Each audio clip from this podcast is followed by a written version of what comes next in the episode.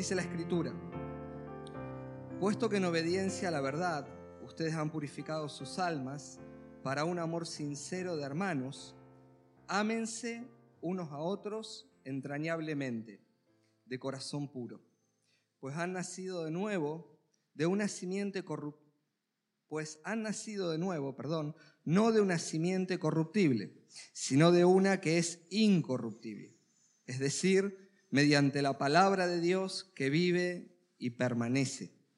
Porque toda carne es como la hierba, y toda su gloria como la flor de la hierba. Sécase la hierba, cáese la flor, pero la palabra del Señor permanece para siempre. Esa es la palabra que a ustedes le fue predicada. Oramos.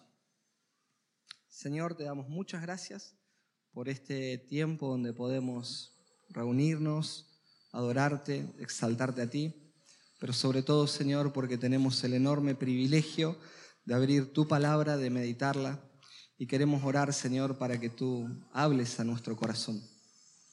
Queremos rogarte, Señor, que lo que vamos a escuchar produzca fruto en nosotros que nos enseñes a amar de una manera sincera, a crecer en el amor, a abundar en el amor, como dice tu palabra. Ayúdanos, Señor, a, poder capitalizar todo lo que tienes para enseñarnos en esta mañana y por la instrumentación de tu palabra aplicada por el Espíritu en nuestros corazones produzca fruto. Señor, ayúdame. Vos sabés las limitaciones que tiene el predicador, pero tu palabra es poderosa, Señor, y tu Espíritu es lo que hace la diferencia en todo. Por eso, Señor, oramos que lo que vayamos a compartir hoy sea para exaltar y glorificar tu nombre en el poder de tu palabra. Te damos gracias en el nombre de Jesús. Amén. Muy bien. Y el punto de lo que queríamos hablar hoy, como titulaba el mensaje, dice qué significa amar sinceramente.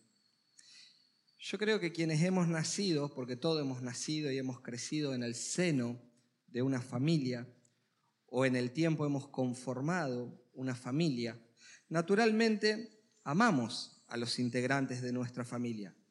Póngale por nombre padre, madre, hijos, hermanos. Yo creo que naturalmente los amamos.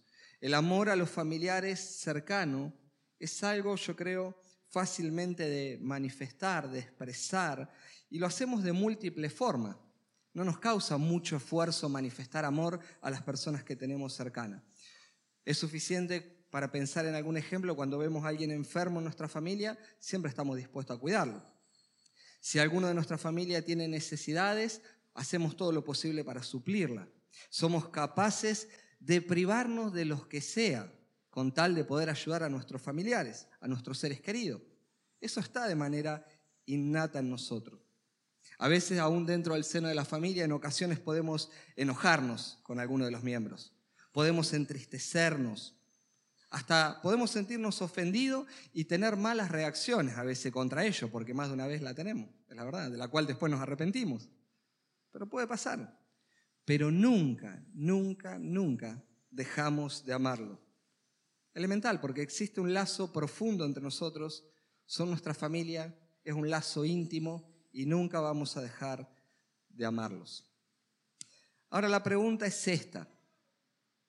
¿Te pusiste a pensar si estás amando a tus hermanos en la fe, a la familia de la fe, con la misma profundidad, con la misma intensidad? O para ponerlo de otra manera, ¿conoces a alguien dentro de la familia de la fe que te cueste amarla? Para pensarlo de otra forma. ¿Conoces a alguien que te cuesta amar? Ya sea porque te traicionó, porque habló mal de vos, porque tal vez te defraudó con un trabajo que le encomendaste y que, no sé, nunca lo terminó, nunca lo cumplió. Tal vez porque le prestaste dinero y nunca te lo devolvió y ni siquiera habla del tema. O lo que es peor, busca excusas para justificarse contra vos. ¿Pensaste en eso? Podríamos seguir así citando un montón de ejemplos. Ahora, Quisiera que pensemos por un momento, ahí donde vos estás, si alguna de estas cosas, alguna de estas circunstancias parecidas han rozado tu vida. Y quisiera que pienses en esa persona cercana que te lastimó, que te defraudó, Si ya la tenés en mente, la pregunta es, ¿podés amarla? ¿Podés amarla? ¿La estás amando de una manera correcta? Bueno, si tu respuesta de alguna manera es negativa, la pregunta que deberías hacerte es cómo yo puedo llegar a amar a esa persona de manera sincera. Y esto es lo que vamos a tratar de desempacar en esta mañana. Esto es lo que en este texto vamos a tratar de desempacar en nuestro mensaje de hoy. Pedro ya les ha enseñado que la gracia de Dios los condujo a ello a la salvación y que por la misma gracia también los ha llamado a un proceso en la santificación. Ahora tenemos una nueva vida en Cristo, ahora nos estamos santificando en Cristo y tener una nueva vida en Cristo, una evidencia clara, es justamente el amor, el amor sincero. Es una evidencia clara de esa nueva vida, de ese nuevo nacimiento. El apóstol ya les enseñó cómo ellos debían relacionarse en un mundo que estaba lleno de sufrimiento. Recordemos cuando hicimos la introducción al contexto de la carta. En el contexto había sufrimiento, había persecución, sin embargo Pedro les enseñó cómo debían relacionarse con el mundo. Ahora lo que Pedro está intentando es enseñarle cómo ellos, aún en el contexto del sufrimiento, si se quisiera, aún así tenemos que relacionarnos con la familia de la fe. Dos puntos básicamente vamos a ver en esta mañana. El primer punto, ¿cómo luce amar sinceramente? Versículo 22. Este va a ser el primer punto. ¿Cómo luce amar sinceramente? Versículo 22. Y del versículo 23 al 25 tenemos el segundo punto, que es el nuevo nacimiento es un requisito indispensable para amar sinceramente. El nuevo nacimiento es un requisito indispensable para amar sinceramente. Versículos 23 al 25.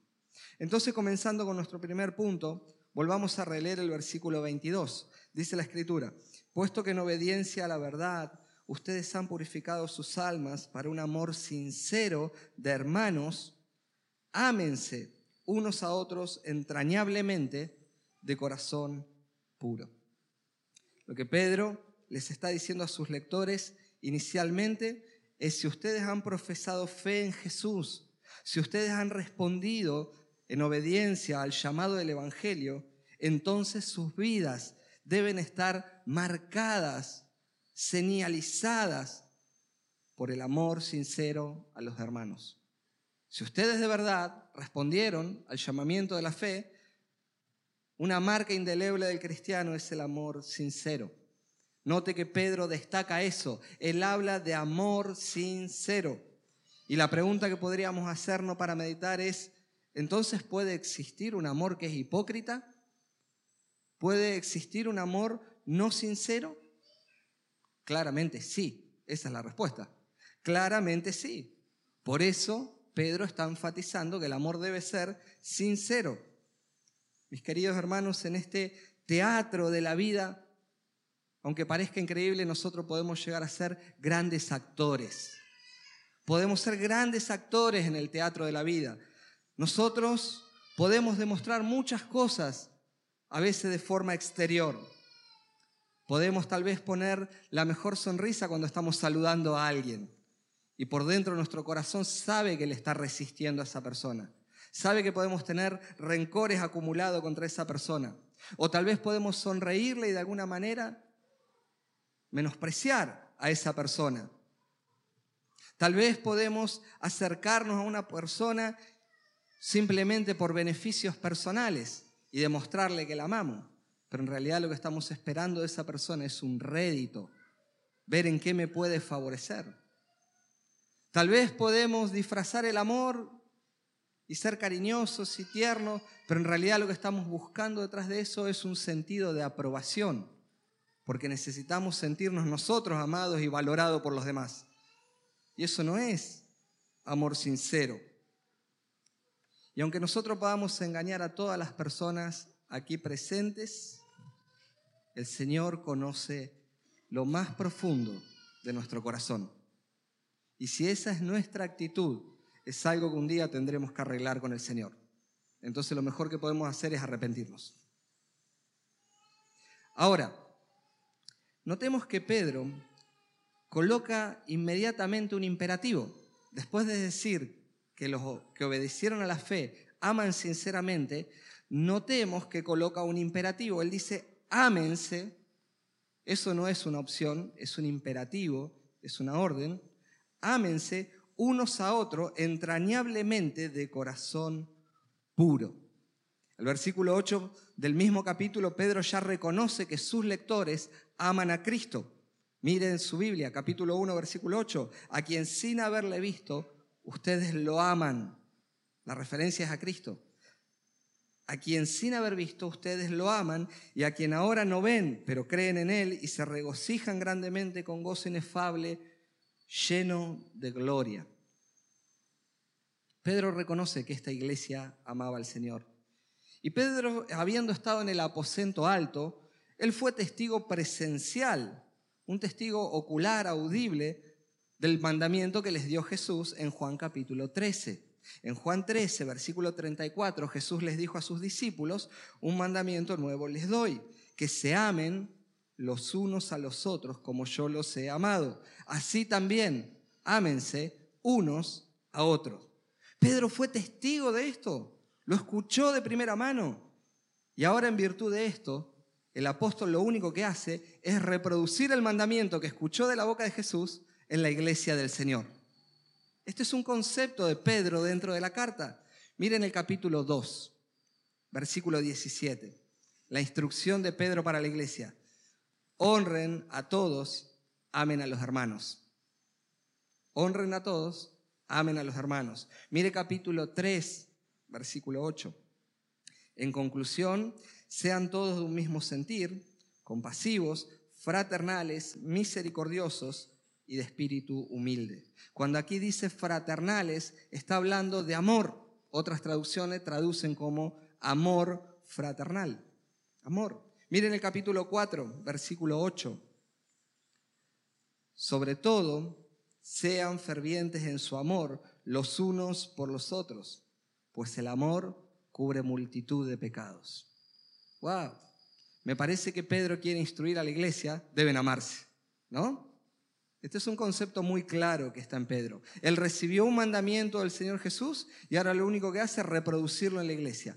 Los hermanos deben amarse dentro de la congregación. Entonces, si Pedro está proponiendo esto a la iglesia primitiva que escuchó de Jesús, está claro por qué debería ser distinto para nosotros, ¿no? Bueno, claro que no, no debería ser distinto para nosotros.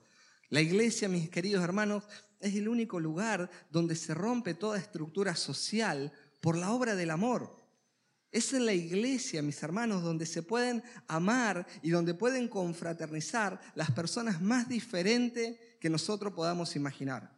En una iglesia pueden amarse y confraternizar los adultos mayores con los niños pequeños. Es en la iglesia justamente donde una persona adinerada puede convivir y confraternizar y amar a una persona de lo más humilde en cuanto a su condición económica.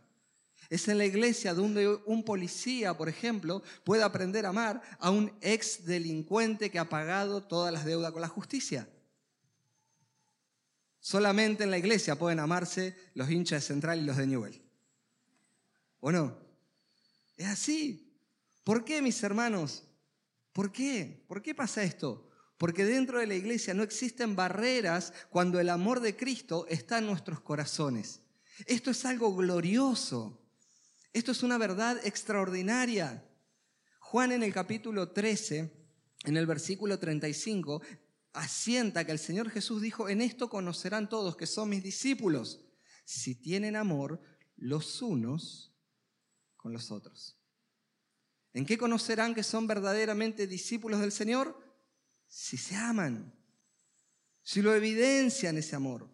El amor entre creyentes es una evidencia gloriosa de que nosotros somos los discípulos del Señor, una marca indeleble, una iglesia que está unida en el amor, es una iglesia que está reflejando la gloria de Dios. Piense en esto, una iglesia que ama, que está unida, que confraterniza, sinceramente está mostrando la gloria de Dios. En ningún otro lugar se pueden romper barreras tan fuertes como en la iglesia. Y al mismo tiempo, mis queridos hermanos, de forma implícita, cuando Jesús dice esto, en el versículo 35, Juan 13, 35, de forma implícita, Jesús también le está dando de alguna manera un patrón al mundo para que reconozca quiénes son sus discípulos y quiénes no son sus discípulos. Tome nota de esto. Ese versículo, Juan 13, 35, de forma implícita, Jesús le está dando una autoridad, un patrón al mundo para que reconozca quiénes son sus verdaderos discípulos.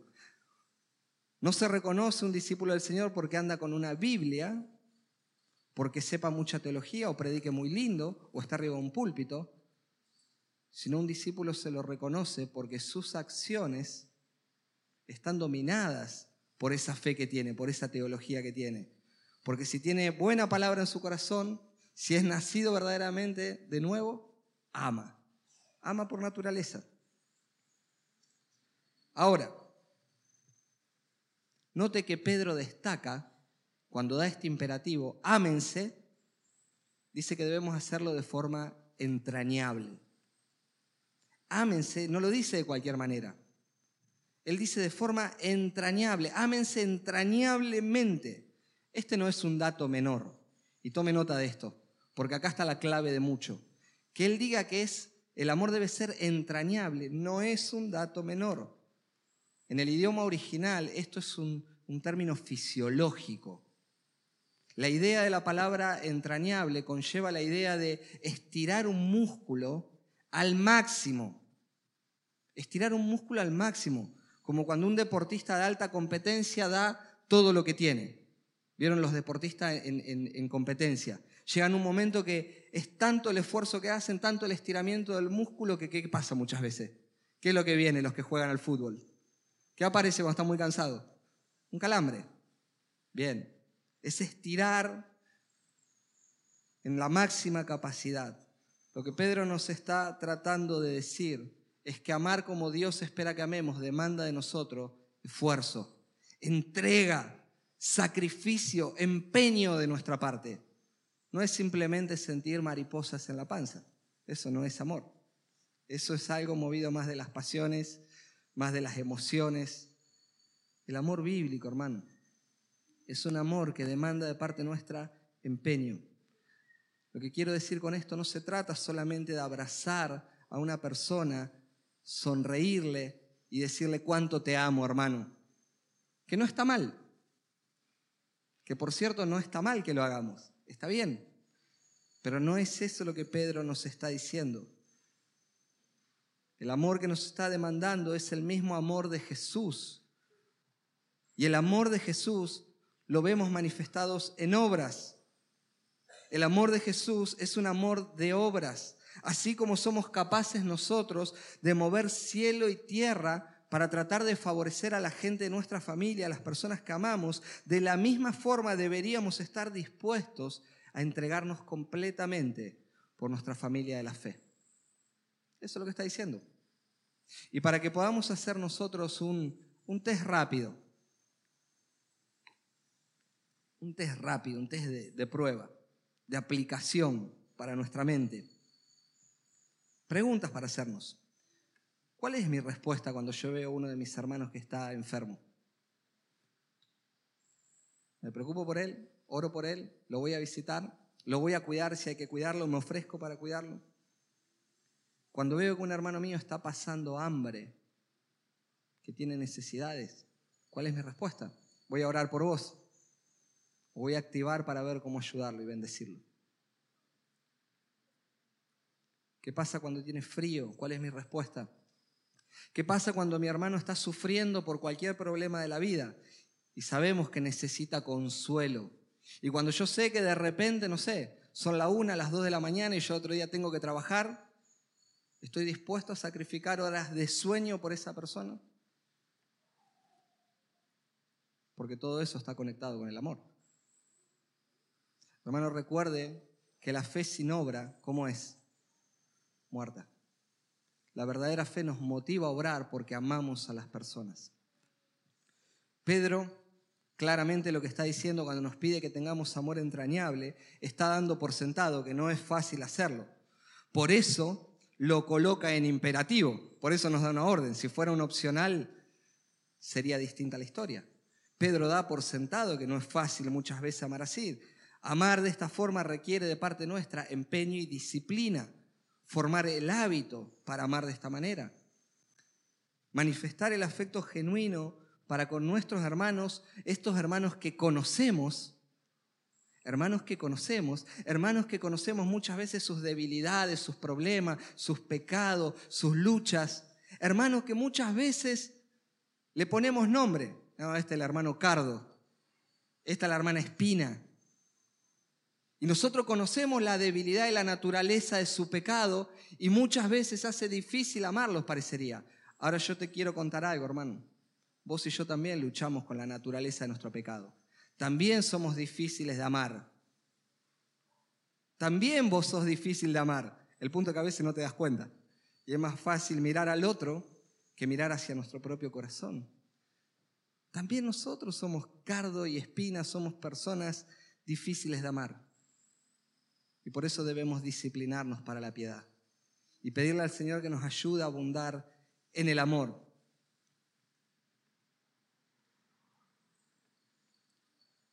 Pero mi hermano, quiero decirte algo.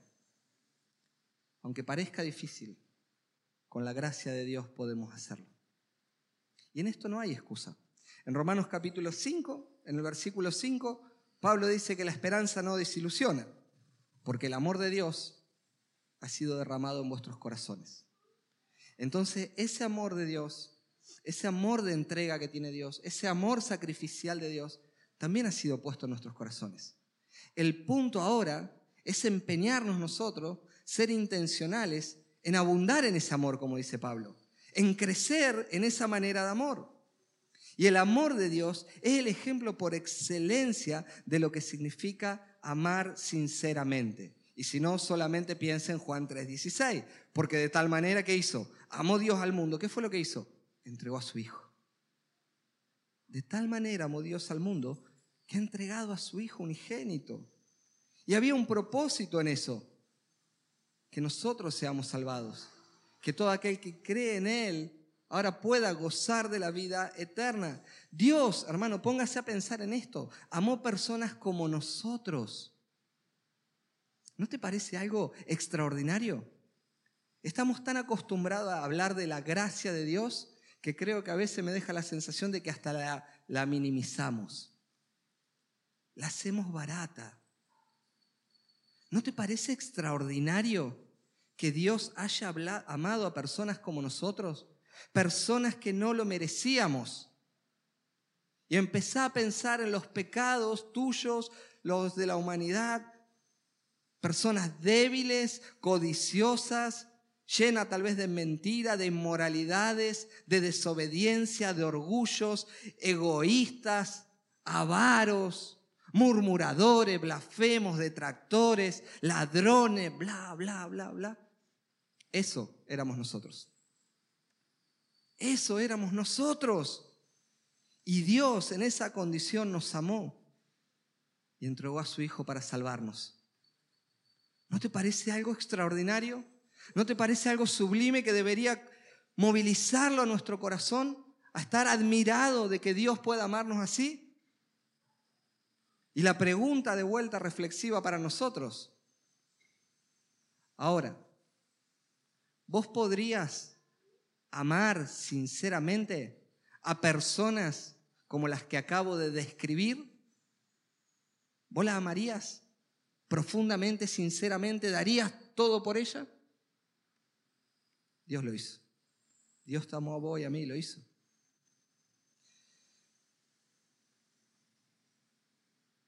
¿Pensás?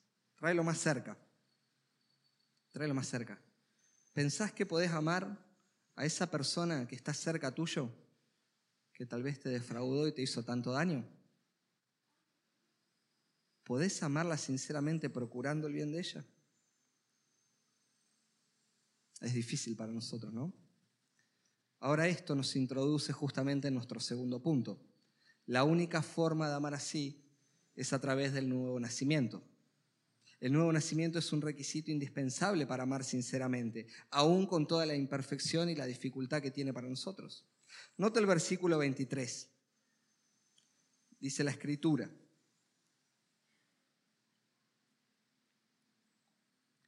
Pues han nacido de nuevo, no de una simiente corruptible, sino de una simiente que es incorruptible. Es decir, mediante la palabra de Dios que vive y permanece. El punto de Pedro es que si ustedes le está diciendo a sus lectores, pueden amar ahora sinceramente, es porque ustedes sí tienen una, una, nueva naturaleza. Ustedes ahora tienen la naturaleza de Jesús por la experiencia del nuevo nacimiento a través de su palabra. Ustedes sí pueden amar así. Si han experimentado el nuevo nacimiento, si ustedes respondieron con fe a la palabra de Dios, sí se puede. Parece un lema de campaña, ¿no? Sonó a lema de campaña pero sí se puede. Existe, mis hermanos, una conexión, note esto, indivisible ahora e inquebrantable entre la palabra de Dios y el nuevo nacimiento. Pues ustedes han nacido de nuevo, no de una simiente corruptible, sino de una que es incorruptible, es decir, mediante la palabra de Dios que vive y permanece. Esto es indivisible. Nadie puede nacer de vuelta si no es por el poder de la palabra. Y es lo que está tratando de mostrar Pedro. ¿Eh? En el versículo 3 del capítulo 1, él ya viene hablando esto del nuevo nacimiento. Note que versículo 3 dice, bendito sea el Dios y Padre de nuestro Señor Jesucristo, que según su gran misericordia nos ha hecho nacer de nuevo a una esperanza viva en el versículo 22 del capítulo 1 dice, puesto que en obediencia a la verdad ustedes han purificado sus almas. Nuevo nacimiento. Con el nuevo nacimiento empieza el proceso de santificación. Versículo 23, nuevamente, pues han nacido de nuevo. Entonces, por el poder de la palabra, ustedes nacieron de vuelta, entonces ahora tienen la capacidad de amar.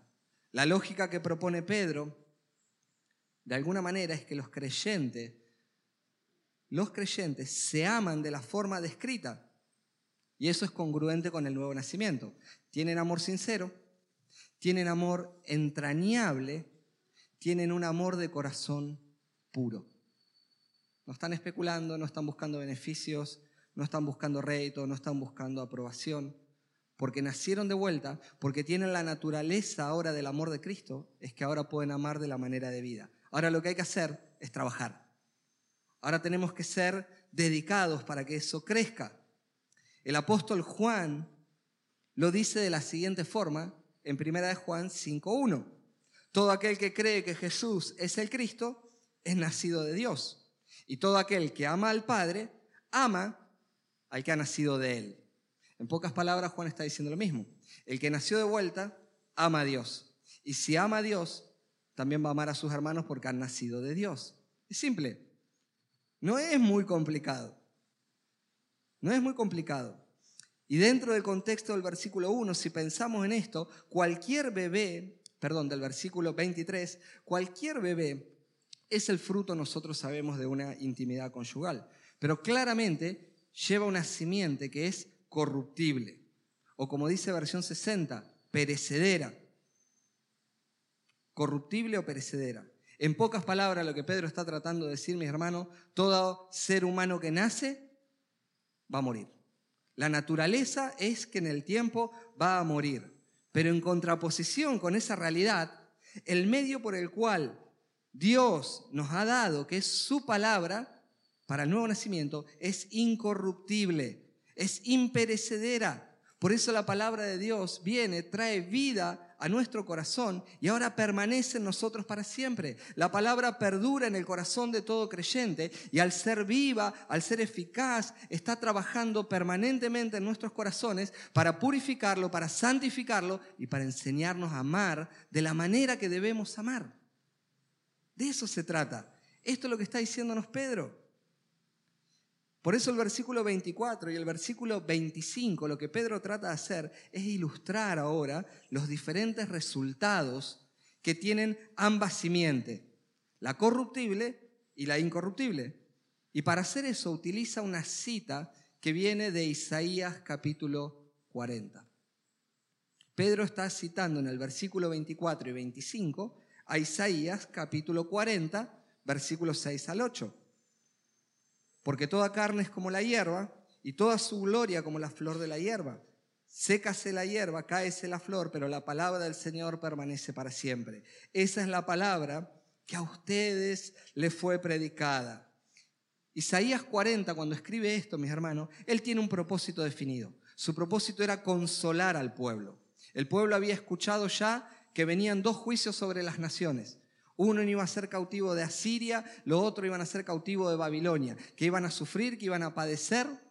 Pero en ese contexto se escribe también Isaías capítulo 40 para llevarle consuelo, que los reinos que los iban a oprimir con toda su gloria son perecederos, pero que la palabra de Dios y el plan de Dios para con su pueblo iba a prevalecer. Para eso escribe Isaías. Y ahora recoge esas palabras Pedro y las coloca aquí. De nuevo, lo que trata Pedro de mostrarle a través de esa cita a sus lectores la transitoriedad de la vida en contraste con la permanencia de la palabra. Y es importante que nosotros pensemos en esto a la luz de cómo estamos amando y cómo estamos atesorando nosotros en el cielo, pensando en lo perecedero y en lo no perecedero. Es precioso observar, mis hermanos, la creación. ¿No le deleita pensar en la creación? Es maravilloso. Yo creo que quedamos admirados cuando vemos la cantidad de aves diferentes que existen, cada una con su plumaje, con su tamaño, con su color, con su velocidad de vuelo, con su aerodinámica. Es precioso pensar y mirar los peces, los que son de río, los que son de mar, tamaño, variabilidad, colores, forma de alimentación. Es maravilloso. Ni hablar de los animales terrestres, cada uno en su especie, su anatomía, su forma, lo mismo. Cuando miramos, hermano, la creación en cuanto a la parte de las flores, las plantas, la variedad que existe. De nuevo, tamaño, aroma, diseño, cada una parece que pintada, dibujada de una manera extraordinaria. Lo precioso de ver las flores cuando están en botón y se abren y cómo perfuman toda la casa. Y ni hablar, hermano, cuando pensamos en la humanidad. Cuando pensamos aún en lo que es un ser humano, la composición de un ser humano y sus capacidades, cuando pensamos en los logros que ha tenido la humanidad, la riqueza, la sabiduría, la vida humana, los gobiernos, el arte, la arquitectura, la ciencia, la filosofía, la capacidad de desarrollo que han tenido los seres humanos es extraordinaria, aunque es Dios quien le ha dado toda esa sabiduría y esa capacidad de desarrollo, y el hombre en un acto de soberbia y de orgullo se cree que es de él. Ahora, frente a todo esto, el gran punto es que mientras la humanidad se está marchitando, porque toda esa gloria se va a terminar, porque las flores se secan, porque los hombres se mueren, porque los imperios caen, porque los animalitos mueren, aunque todo eso se va a marchitar, esa gloria terrenal que estamos viendo, la palabra de Dios sigue salvando pecadores, la palabra de Dios sigue restaurando corazones, sigue santificando creyentes para que nosotros podamos amar sinceramente con la naturaleza de Jesús.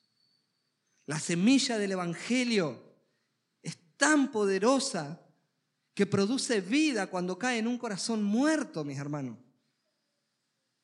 La semilla del Evangelio es poderosa que puede darle vida a ese corazón muerto y que a partir de ahí nos capacita a todos para amar como Cristo nos amó a nosotros. De esto se trata sencillamente lo que Pedro quiere enseñarnos. Entonces pensemos ahora por un minuto. Vamos a tratar, mejor dicho, de aplicar esto a nuestras vidas. Y cuando yo pensaba en la aplicación para esto, vino a mi mente algo que quería leerles. Permítanme leerles algo que escribió John Henry Showitz y dice lo siguiente. Ponga atención. Hay un amor cuya medida es la de un paraguas. Un paraguas. ¿Mm? Hay un amor cuya medida es la de un paraguas. Hay un amor cuya actitud incluyente es la de una gran marquesina. Hay un amor cuya comprensión es tan amplia como la del cielo azul. El objetivo del Nuevo Testamento es convertir el paraguas en una tienda de campaña y unirla con, con la gloriosa cubierta del ancho cielo. Y dice el escritor, amplía las paredes del amor de familia hasta que incluyan a tus vecinos. Amplía una vez más las paredes hasta que incluyas al extraño. Amplía las paredes una vez más hasta que incluyas al enemigo. Este es el amor de Cristo. Este es el amor de Cristo. Y la pregunta de vuelta para vos, para ver cómo aplicar esto a nuestras vidas.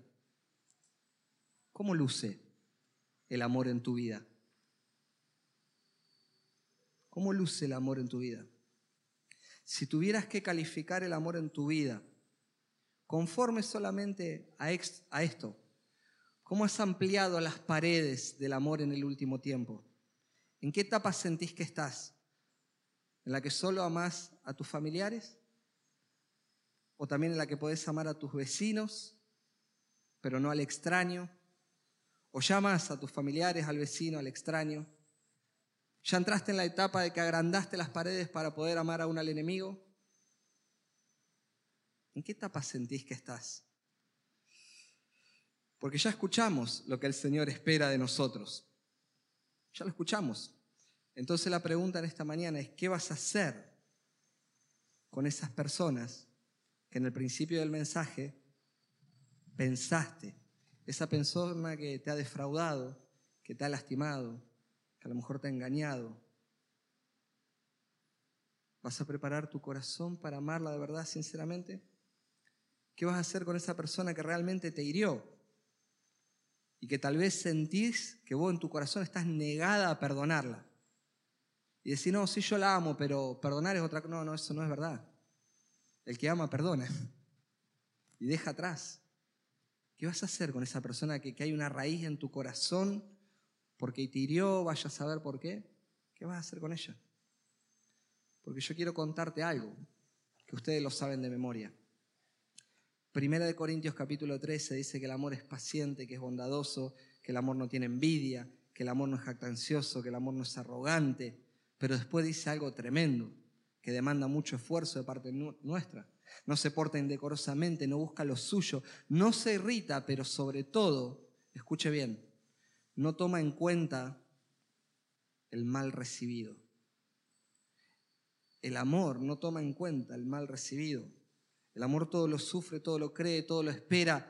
El amor todo lo soporta. Esta es la naturaleza del amor de Jesús. Esta es la naturaleza del amor de Jesús. Y ninguno de nosotros podemos dispensar este amor si primeramente no hemos nacido de nuevo. Esto está clarísimo. Y aún habiendo nacido de vuelta, en la naturaleza nuestros pecados nos cuesta. Pero el punto es que razonemos dónde estás parado. ¿Sentís que tal vez no estás amando debidamente, pero que es un tema de santificación? O tal vez esto esté revelando que tu corazón todavía no experimentó el verdadero amor de Jesús. Y esto es lo que hay que analizar. Y si te das cuenta, hermano, que es más lo que odias, lo que no perdonás, lo que y el balance te da negativo, lo probable es que tengas que nacer de vuelta. Y el mensaje para vos en esta mañana es el Evangelio. Que vos sepas quién sos. Que vos sos un pecador, que estás muerto en tus delitos de pecado y que lo único que merecen tus actos es el infierno. Que estás enemistado con un Dios santo. Pero que si de todo corazón te arrepentís de tus pecados y le pedís a Dios que te salve creyendo en la obra de Jesucristo, como Dios hecho hombre que vino a la tierra a tener una vida perfecta y sin pecado y a ocupar en la cruz el lugar que era tuyo, sencillamente porque te amó y que sobre esa cruz dispensó el amor hacia la humanidad para que pueda verlo. Y en ese amor cargó con tu pecado y con el mío y lo crees de todo corazón y te arrepentís de tu pecado y le pedís que te salve y reconoces a Jesucristo como el único y suficiente Salvador para tu alma, para tu vida y el único Señor de tu vida para caminar de ahora en adelante con Él. Si crees que Jesús realmente murió y resucitó y estás sentado a la diestra del Padre. Y todo esto fue simplemente porque te quiso salvarte. Hoy Dios puede darte nuevo nacimiento. Ahora, en segundo lugar, Si vos pensás que sos un creyente, pensémoslo ahora a nivel de creyentes. Pensémoslo en el marco de la iglesia local. Pensando en la iglesia local, ¿cómo luce el amor en nosotros? ¿Cómo luce el amor de cuerpo? ¿O cómo debería lucir a la luz de lo que dijo Pedro, el amor de cuerpo? Creo que acá podemos hacer una lista interminable de, de ideas, ¿no? Pero pensando solo en algunas. Cuando una iglesia demuestra el verdadero amor de Cristo, es algo glorioso. Es algo glorioso, porque es una iglesia bíblica verdaderamente. Hermano, una iglesia bíblica no se caracteriza solamente por una buena teología enseñada desde el púlpito. Una iglesia bíblica se caracteriza porque la teología ha logrado ponerla en práctica por causa del amor sino más bien porque es una teología que se refleja en la vida práctica de sus miembros. Una iglesia que ama sinceramente con la naturaleza de Cristo es una iglesia que, por ejemplo, disipula, porque cada miembro, cada miembro se siente interesado en el crecimiento espiritual de su hermano. Si yo estoy creciendo en el Señor, mi anhelo del corazón cuando amo a mis hermanos es verlo crecer en el Señor. Y me ocupo de ayudarlo, de amarlo, de alentarlo, de consolarlo. El amor también corrige, porque el amor también corrige. El amor no dice que todo está bien, el amor corrige. Y todo eso es parte del amor puesto en práctica en el discipulado. Una iglesia que ama es una iglesia donde sus miembros todos caminan tranquilos, juntos, como digo yo, ¿no? Con la guardia baja. Todos caminamos con la guardia baja, porque no tenemos nada que esconder, porque nos sentimos amados, porque somos conscientes de cuáles son nuestras debilidades y no tenemos que maquillar nada. Y sabemos que nuestros hermanos nos aman y sabemos que nos necesitamos mutuamente para seguir creciendo en nuestro proceso de santificación.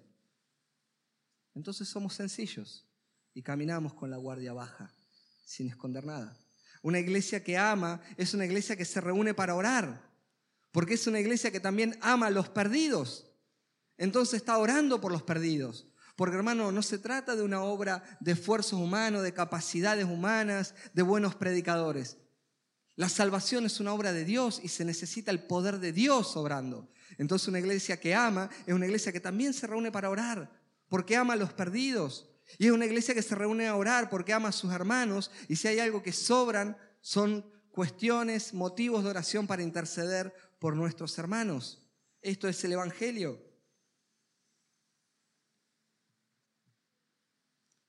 Una iglesia que ama muestra su amor de una forma práctica. Cuida al enfermo, asiste al necesitado, al que sufre lo consuela, al que está desprotegido lo abriga.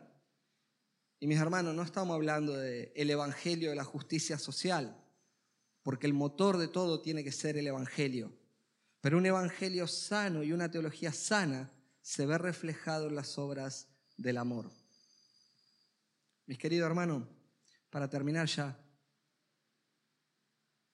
nosotros vemos a Jesús siempre, siempre predicando el Evangelio.